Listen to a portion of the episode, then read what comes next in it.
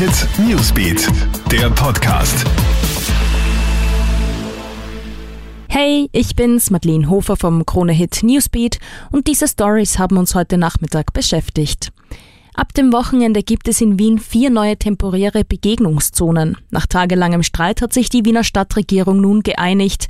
Rechtzeitig zum Osterwochenende werden vier neue Begegnungszonen in den Bezirken Landstraße, Josefstadt, Otterkring und Währing vorübergehend eröffnet, damit die Fußgänger mehr Platz haben. Außerdem werden 20 Wiener Straßen für die Fußgänger geöffnet. Abseits des Themas Begegnungszonen stellt die Stadtregierung auch Hilfen für Wirtschaft und Forschung, Wiener Unternehmen, Bildungssystem und Kulturschaffende bereit.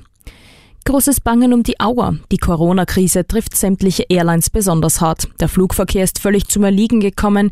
Die Auer verhandelt daher bereits um Staatshilfen. Von rund 800 Millionen Euro ist derzeit die Rede. Auch der Flughafen Wien-Schwächert ist letztlich vom Überleben der Auer abhängig, denn 43 Prozent der in Wien abgefertigten Passagiere fliegen mit der Auer.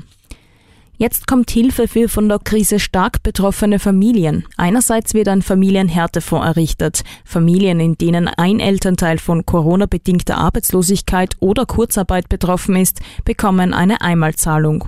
Und auch Familien, deren Kinder wegen Mangel an technischer Ausrüstung am Homeschooling nicht teilnehmen können, werden nun unterstützt. Der Bund verleiht nun 12.000 Laptops und Tablets an sie, so Bildungsminister Heinz Fassmann.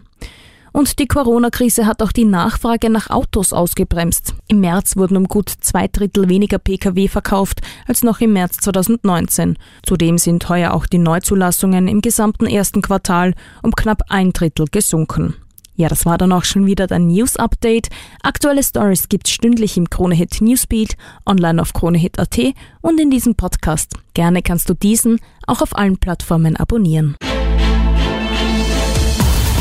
Hit Newsbeat, der Podcast.